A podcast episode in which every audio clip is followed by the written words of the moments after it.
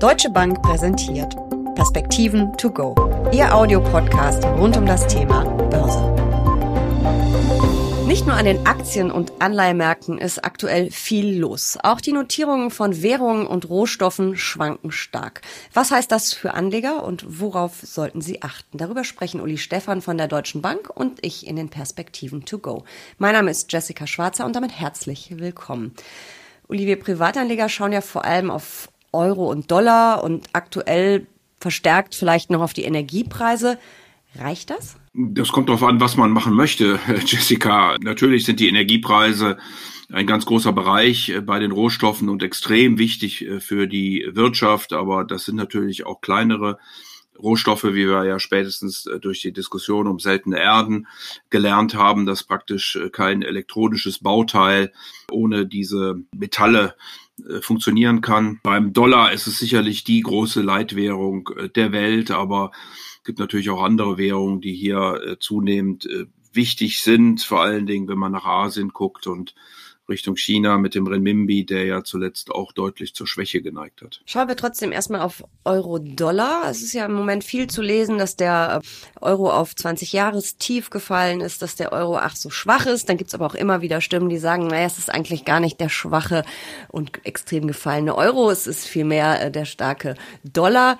Wie würdest du es beurteilen und was waren die Auslöser? Also zunächst mal war der Auslöser sicherlich die amerikanische Notenbank, die doch deutlich energischer und viel früher als die Europäische Zentralbank, wenn ich jetzt mal dieses Währungspaar nehme, aber der Dollar ist mhm. praktisch gegen alle äh, Währungen der Welt oder fast alle stärker geworden, eben sehr viel stärker gegen die Inflation vorgegangen ist und, und sehr viel früher und energischer. Die Europäische Zentralbank zieht mittlerweile hinterher. Ich glaube, dass sie auch überraschen kann. Aber als zweites kommt eben im Moment die Sache der Unsicherheit dazu, vor allen Dingen Europa mit dem Ukraine-Krieg und der Energieversorgung, äh, einer möglicherweise tieferen Rezession als in den Vereinigten Staaten und deswegen ist der Dollar abgesehen von den Zinsdifferenzen sicherlich im Moment auch als sicherer Hafen anzusehen und viele Investoren gehen dann eher in den Dollar beziehungsweise gehen nicht raus aus dem Dollar, um in anderen Währungen Geld anzulegen. Was bedeutet das denn für Anleger, wenn man beispielsweise in breit gestreute Aktienfonds oder ETFs investiert? Dann hat man ja in der Regel einen recht hohen US-Anteil und dann im Zweifel doch auch einen hohen Dollar-Anteil, oder? Das ist in der Regel so, ja. Die amerikanische Börse ist natürlich die größte der Welt mit gewaltigem Abstand und deswegen ist das Gewicht beispielsweise im MSCI World eben so extrem hoch weil die Marktkapitalisierung zu hoch ist und weil sich diese Indizes in der Regel nach der Marktkapitalisierung richten. Also es ist völlig richtig, wenn man im MSCI World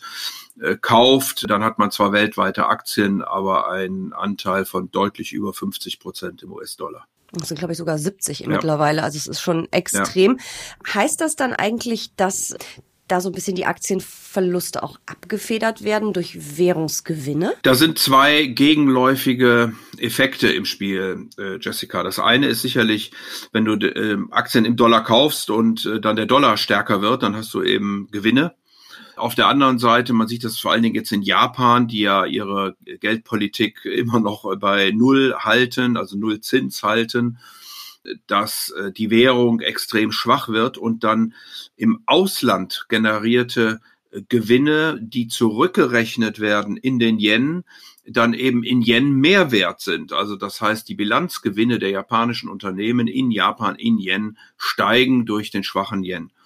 Äh, und diese beiden Sachen muss man gegeneinander rechnen. Also man hat der Gewinnseite der Unternehmen dann bei schwachen Währungen einen Vorteil. Man hat aber auf der Aktienseite direkt natürlich bei starken Währungen einen Vorteil. Und die Frage ist dann immer, was überwiegt. Es gibt aber einige Analysten, die sagen, dass die Währung deswegen insgesamt und unterm Strich eher neutral ist. Das wäre nämlich meine nächste Frage.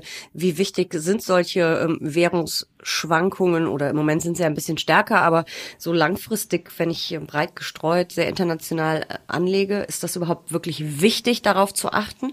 Ich glaube schon, dass es äh, wichtig ist. Äh, vor allen Dingen kurzfristig äh, siehst du eben diese Effekte dann des mhm. stärkeren, der stärkeren Währung, die eben und mögliche Kursverluste abfedert beziehungsweise Gewinne sogar noch verstärkt. Die Frage der Unternehmensgewinne, die dann aus dem Ausland wieder zurück in die Heimat transferiert werden und dort umgerechnet in den Bilanzen und in der Berichtssaison dann reportet werden, die sind sicherlich etwas langfristigerer Natur.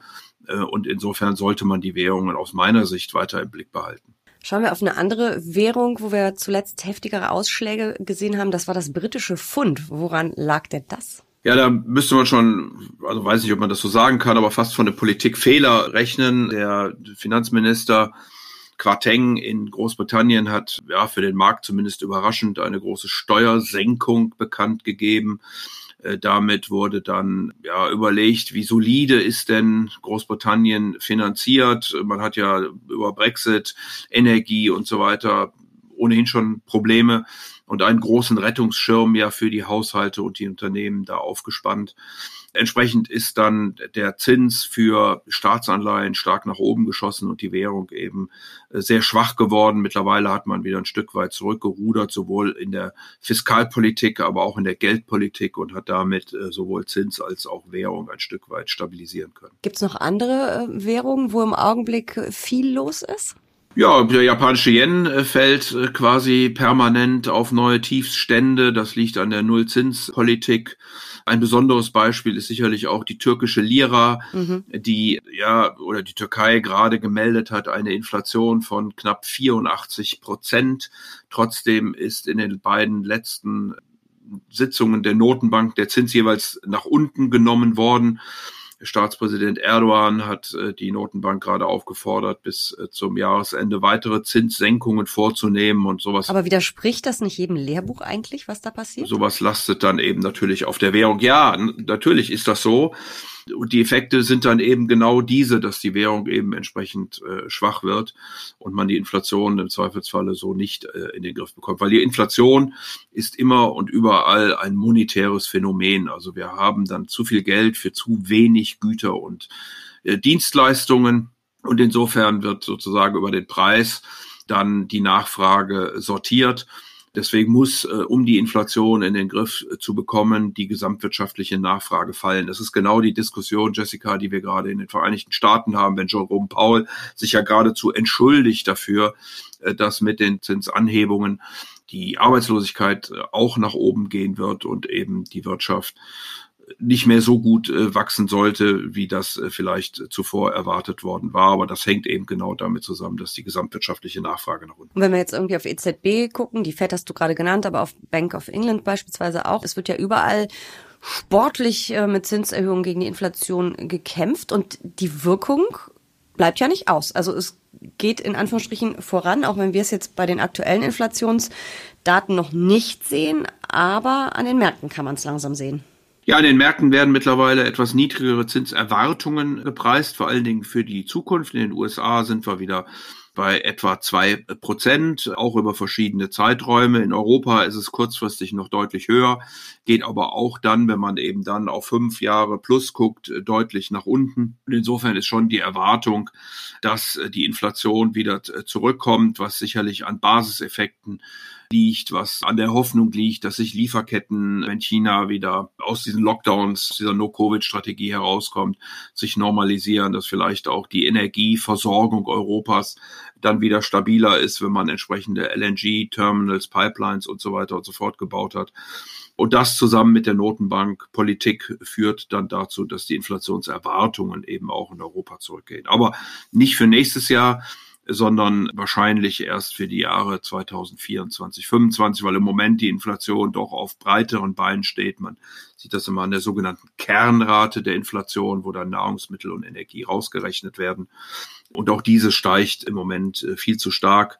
Und das wird wahrscheinlich noch eine Weile dauern, bis man das wirklich in den Griff bekommt. Schauen wir noch kurz auf die Rohstoffmärkte. Da haben wir ja einige extreme Inflationstreiber auch äh, gesehen in den vergangenen Monaten. Und man hatte ja das Gefühl, dass äh, die, der ein oder andere Rohstoff und vor allen Dingen auch der Gaspreis nur eine Richtung kannte. Wie sieht's denn aktuell aus?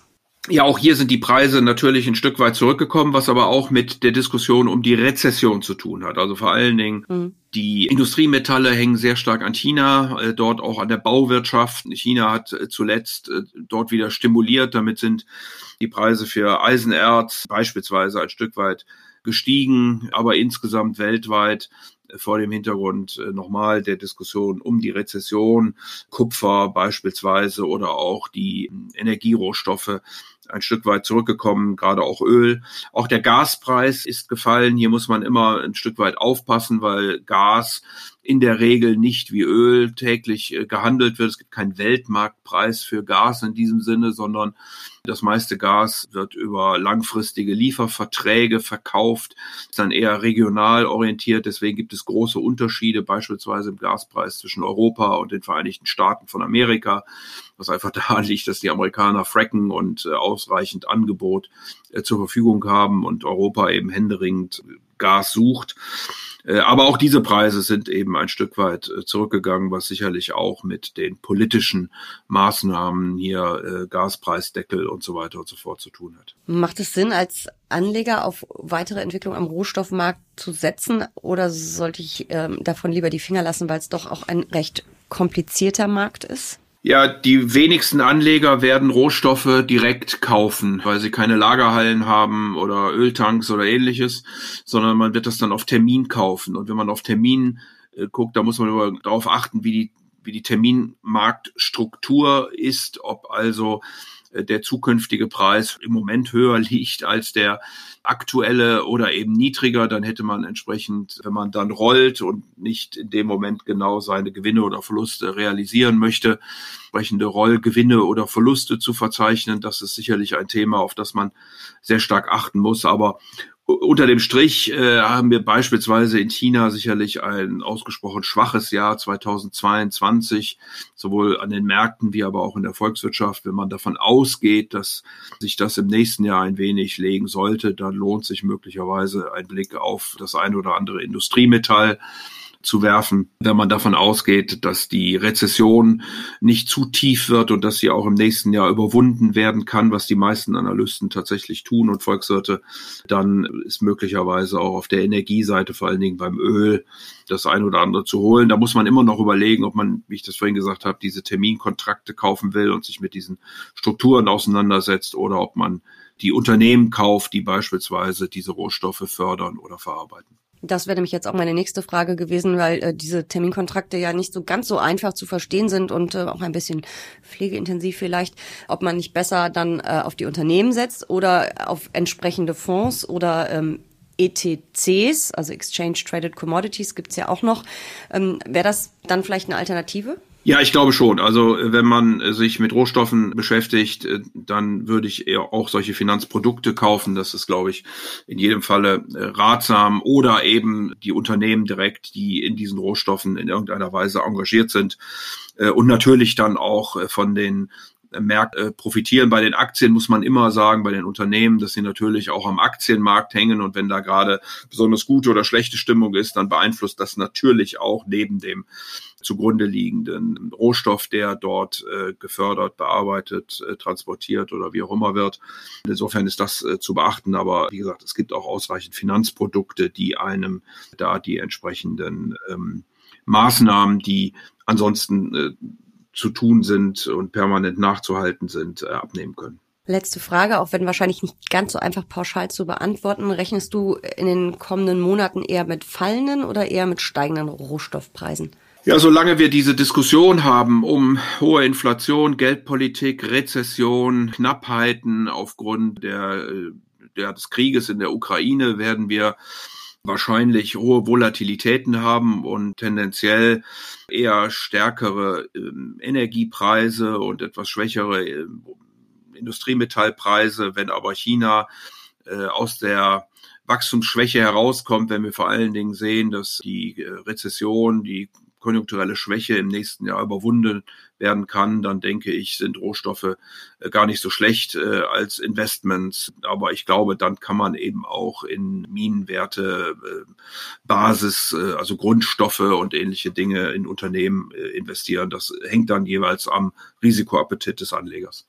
Das werden wir uns dann sicher auch nochmal genauer anschauen. Vielen Dank für diese Perspektiven. To go. Aber sehr gerne, Jessica.